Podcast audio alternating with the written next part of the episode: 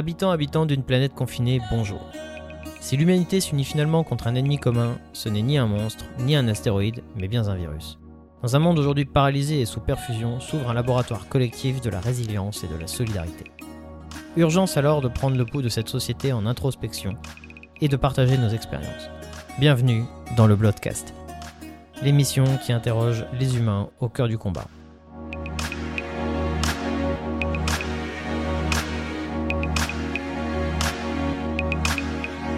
Cette émission n'est ni une ordonnance, ni un protocole, il s'agit simplement de donner la parole aux personnes qui m'entourent, qu'elles soient issues du milieu médical, paramédical ou encore de bien d'autres horizons. Bonjour à tous et bienvenue dans le Bloodcast. Aujourd'hui, j'ai le plaisir de recevoir Quentin. Quentin est aide-soignant en réanimation depuis une douzaine d'années et travaille au déchocage médical. Quentin va nous parler de son expérience et de son ressenti en tant que professionnel de santé dans le contexte de la crise actuelle. Il a été par ailleurs, lui et son club de supporters, porteur d'une initiative particulièrement intéressante. Aujourd'hui, nous sommes là pour dévoiler son projet, un projet qui a été à l'initiative et salué par l'ensemble du personnel soignant dans la région Nord. Quentin, bonjour. Bonjour, bonjour, enchanté. Quentin, est-ce que euh, tu peux aujourd'hui me parler de toi, me dire qui tu es et euh, quel est ton rôle en tant qu'aide-soignant aujourd'hui? Alors, je suis Quentin, 35 ans, marié, un enfant. Aide-soignant depuis 2007, depuis 2008 en réanimation. Très bien. J'ai commencé direct à Calmette, donc euh, l'équivalent de, du déchocage maintenant, mais qui était à Calmette à l'époque. D'accord. Est-ce que euh, tu peux euh, nous définir un petit peu le métier? Parce que je pense que c'est un peu obscur pour les, les gens qui connaissent pas le métier de la santé, ce que c'est qu'un aide-soignant. Alors, un aide-soignant, c'est ma façon de voir mon métier, c'est de d'aider la personne dans les gestes qu'elle ne peut plus accomplir au moment où elle est hospitalisée. D'accord. Mais je dirais aussi que en réanimation, les métiers d'aide-soignant, il y a, il y a quelque chose de plus, c'est vraiment d'aider l'infirmier. D'accord. Ouais, ouais t'es un, support aussi. euh, L'impression que j'ai de ce métier et que je veux faire en plus. Vraiment aider le binôme aide-soignant-infirmier. Donc moi, aider l'infirmier euh, dans la préparation de son matos, dans l'avancer le plus possible dans ce que je peux faire pour que lui euh, ait le moins de choses euh, qu'il ait moins de choses à faire parce que les soins sont déjà très lourds. Il y a des prises de constante régulières, il y a des changements de position pour prévenir. En plus, les infirmiers, ils sont très demandés par rapport sur le plan médical. Donc nous, en tant qu'aide-soignant, tout ce qu'on peut avancer, je pense que c'est important qu'on le fasse. quoi. Ok, Quentin, je... si on t'interviewe aujourd'hui, c'est parce que euh, tu sais qu'on vit euh, un moment qui est un petit peu particulier. euh, on, a, on fait face à cette épidémie. Toi, en tant que soignant, tu es en première ligne parce que tu es au plus près du patient pour les soins, pour les changer, les tourner, les laver, faire des choses tellement élémentaires mais qu'ils ne peuvent plus faire parce qu'ils sont dans une forme de pathologie qui est extrêmement grave. Moi, je, je voulais t'interroger aujourd'hui sur ta façon de travailler. Est-ce que cet épisode, tu dirais que ça a changé fondamentalement euh, la, conception du soin et toi, ta façon de travailler Au début, ouais, ça a quand même pas mal euh, changé ma conception du soin parce qu'on nous a dit qu'on était en guerre, en guerre, en guerre, tout ça. Et donc, euh, j'avais l'impression qu'on devait faire nos soins vite et pas forcément bien, quoi. C'est. C'est l'impression que j'avais. Et au fur et à mesure, je me suis dit, mais non, en fait, certes, c'est des- c'est c'est quelque chose de contraignant, le Covid, où on doit s'habiller, il y a beaucoup de contraintes, mais quand tu es avec le patient, faut prendre son temps et bien faire les choses. Donc, au début, ça, j'avais l'impression que je bâclais un peu mon travail. Mais au fur et à mesure, les habitudes sont arrivées aussi parce que c'était quelque chose d'inconnu. Donc on devait un peu improviser. Mais au fur et à mesure, on prend nos habitudes, on prend nos repères. Dans des chambres qui, normalement, n'étaient pas euh, censées accueillir de l'AREA, parce qu'on est la toxicologie, par exemple, où on travaille, a été upgradée en chambre de réanimation. Ouais, C'est-à-dire qu'on a transformé des lits qui initialement Voilà, étaient. dans des petites chambres. Ouais. Et donc, euh, Ouais, donc ça complique forcément Voilà. les soins, l'intendance. mais au ouais, fur et à mesure des semaines, des jours et des semaines, on, on prend nos habitudes et puis ça s'est bien passé. Je pense que ça s'est bien passé. ouais. Toi, est-ce que euh, quand, euh, quand tu es face à, à- à ça, est-ce qu'aujourd'hui, tu as eu, est-ce que tu as eu une sensation de peur ou de choses comme ça De peur, non. Un peu de stress parce que c'est un peu c'est l'inconnu aussi. hein, c'est un nouveau cas qu'on avait jamais que moi j'avais jamais connu. De, de peur, non. Un peu de stress parce que de toujours se dire est-ce qu'on va le refiler à sa famille et tout, mais au final euh, l'encadrement, me- me- notre euh, chef de service Patrick Girardi nous a bien expliqué les choses quant à l'habillement, quant aux risques euh, qu'il y avait au- par rapport au confinement, tout ça. De ce côté-là, tu as, eu l'impression qu'en termes d'encadrement, ici, ça a été très bien fait, très Il y a eu géré, des ouais. petits couacs forcément, hein, comme tout, Ouais, comme toute organisation, chose, et ouais. de choses un peu faites euh, en urgence, mais globalement euh, très rassuré. Ouais, on a dû de toute façon euh, composer euh, avec l'urgence dans ces circonstances et c'est vrai que c'est pas toujours évident, mais bon, globalement, on dirait que t'es plutôt rassurant, c'est c'est sympa, c'est cool. Aujourd'hui, on... je t'interview parce que euh, on avait fixé un petit peu cette thématique. Le titre de l'émission, c'est euh, le supporter supportant les soignants. Alors pourquoi ce, pourquoi ce thème? C'est parce que euh, alors toi et ton, ton club de supporters, alors si je me trompe pas, c'est Dog Virage Est? Dogs Virage Est, ouais. C'est ça. Euh, vous avez été porteur euh, d'une initiative que je trouve vraiment absolument géniale. Euh, vous vous êtes remué et vous avez trouvé la ressource pour alimenter des food trucks pour différents hôpitaux. Vous avez aussi apporté des petits déj, je crois, à Victor Provo, l'hôpital de Roubaix. J'ai vu des, photos aussi pour l'hôpital de Seclin. Enfin bref, tous les hôpitaux de la région Nord et région de France. Vous êtes vraiment remué. Vous avez fait un truc super. Je suis épaté.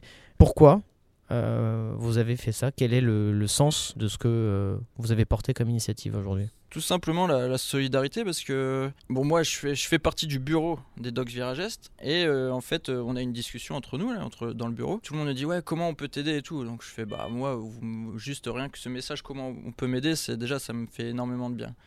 Et en fait il y a quelqu'un qui a, qui a émis l'idée on me fait une cagnotte en ligne, on voit combien on peut récolter d'argent et en fonction de ça on distribuera des petits déjeuners quoi. C'est parti de là, juste un petit déj à la base. Au moins, on le fait au moins une fois un petit déj. Et en fait, on a récolté euh, plus de 8000 euros avec des dons de tout le monde, que ce soit des, des gens de notre groupe, des gens extérieurs, des gens de nos familles, des gens de, des. Il y a des joueurs du LOS qui ont, qui ont, qui ont mis aussi. D'accord. Et euh, donc, avec ces 8000 euros, on a décidé de, pour le bâtiment de Réa de Salengro, faire appel à un food truck et on a, on a distribué des repas, euh, 180 repas pour la réanimation de Salengro. On a fait petit-déj à la euh, Jeanne de Flandre, pardon. On a, fait, on a distribué des repas du midi aussi à Acalmette D'accord. des petits déj à Seclin, dans différentes casernes de pompiers aussi, parce qu'il n'y a pas que le paramédical, il y a vrai, les pompiers ouais, qui sont également en première ligne. Tout à fait. À la crèche du CHR, on a déposé des fruits. Puis voilà. Euh, à l'hôpital Ouascal, on a fait appel à une pizzeria de Waterloo pour leur distribuer de. En plus, c'est bien parce que vous utilisez des, des acteurs économiques locaux. Hein, donc, C'est important aussi de faire marcher un peu l'économie. D'ailleurs, le, le food truck voulait le faire gratuitement, bénévolement, cette distribution de repas. Et on lui a dit non, non, faut que toi aussi tu puisses vivre de, de ça. ouais. Tu peux le nommer hein, dans cette émission. On a le droit aussi de faire un peu de Je pub. me hein. souviens plus de. Tu te souviens plus de son, son nom Bon, On le retrouvera et on le mettra On en lien. le lien, on le ouais. mettra en lien euh, sur le sur le podcast de l'interview. Mais elle était très gentille, cette, cette dame. Ouais, c'est celle qui avait fait les, les, Les salades. repas hein, pour la. ouais, ça. Salengro. Ok, super. Écoute, c'est un, c'est un super projet. Euh, par ailleurs, du coup, il y a une question qui découle de ça, c'est euh, d'où te vient ta passion pour le foot et le supporting? Euh Quand j'étais gamin, j'ai vu un match euh, de foot avec Bernard Lama, un gardien de but. Euh, et puis, enfin, le, le voir sauter partout, ça m'a dit, ah bah tiens, je vais faire ça. C'est parti de là. Et puis, parti de là, forcément, ouais. je suis du Nord, donc je supporte Lille. Je suis de Lille, donc je supporte Lille. Si t'avais été de Lens, t'aurais été, été supporter de Lens, ouais. J'en sais rien. J'ai été au stade d'abord avec mon père, et puis euh, forcément, quand tu vas au stade, t'entends des gens chanter, euh, un groupe de, de gars chanter, donc tu dis, ah, ça, ça t'intrigue un peu. Donc j'ai été voir dans ce virage ce qui se passait, et puis c'était génial. C'est devenu une famille, carrément des amis, une famille. euh. Ma femme euh, m'accompagne au stade aussi. euh, elle fait partie euh, intégrante de, de, de- de ce groupe de supporters, donc euh, voilà quoi. C'est tatoué sur ma peau, et ça restera à vie. euh. Du coup, ça ouvre la cinquième question euh, naturellement, euh, qui est est-ce que tu peux m'expliquer un petit peu euh, ce que c'est que le supporting? Est-ce que pour toi c'est un art de vivre ou une philosophie comme les autres? C'est une philosophie de vie, je pense. C'est ça fait partie intégrante de ma vie. À un moment, ça l'était trop, je pense. Ça a empiété un peu sur ta vie perso, ouais. Donc euh, ouais non c'est une, une, euh, c'est une philosophie de vie. Je vais je fais les je fais certains déplacements. À un moment j'en faisais beaucoup là euh, depuis la naissance de, mon- de mon fils. Forcément j'en fais un peu moins mais C'est une ouverture vers les une autres aussi. ouverture, puis voilà. Ok. Est-ce que tu trouves un lien entre ton travail et ta passion? Ma passion c'est quand même un, un défouloir. C'est quelque chose où ça me permet surtout de, de m'aérer la tête. C'est euh, genre je mets mon cerveau de côté puis euh, pas je fais n'importe quoi. hein. C'est pas ça. Il faut faire les choses intelligemment quand même mais c'est euh, décompresser. Ouais, c'est partir au stade, Voilà, avec se les copains, divertir. boire des bières, euh, Ouais. parler de tout et de rien, refaire le monde et- Voilà, et, voir un bon match de foot, quoi. dire des conneries, et puis voilà quoi. Ok. Et Parce que je pense que le Quentin du stade n'est pas le même que le. Et heureusement, ouais, heureusement, pas le même que le. Quentin au boulot. Quentin, merci pour euh, cette, euh, cette interview. Euh, déjà, tu m'as un petit peu éclairé sur ce que c'est que le supporting et, et cet art de vivre. Moi, en tout cas, je tiens vraiment à, féliciter les supporters du Dog Viragette pour l'initiative portée parce que c'est encore une belle preuve que dans le foot, il y a des gens qui ont un esprit éclairé et solidaire et ça, c'est vraiment beau. Je tiens à souligner et vraiment à les remercier personnellement quand ils écouteront ce podcast parce que moi, je me suis régalé avec la petite salade du foot truck. Et puis à l'occasion, euh, j'irai bien voir un, un match de Lille parce que maintenant, bah, il faut que je sois supporter lillois. hein. Étant donné que je viens de Paris, bon, maintenant j'ai un peu lâché l'affaire. Je vais pas me faire que des copains sur la, la fin de cette interview. Quentin, tu connais le principe de cette émission. Il y a une petite conclusion autour de questions cash. Euh, au niveau des questions cash, je vais te poser quatre questions. L'idée, c'est de répondre le plus rapidement possible et puis de, de me dire ce que tu en penses. Alors, la première.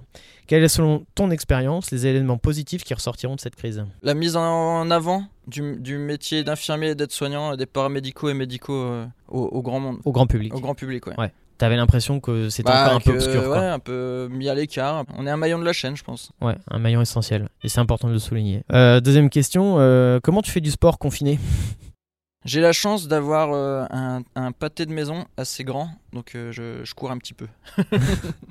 Ok. En dehors du sport, c'est quoi ta technique de décompression pendant le confinement? La musique. La musique? Je suis un très grand consommateur de musique rock, du rock en général, parce que ça va du métal à la chanson française, mais du beaucoup de musique. ouais. Ok. Et ben du coup, la quatrième question, euh, naturellement, c'est est-ce que tu pourrais euh, me recommander ou me donner un titre, un- une musique ou un artiste qui décrit bien la situation actuelle?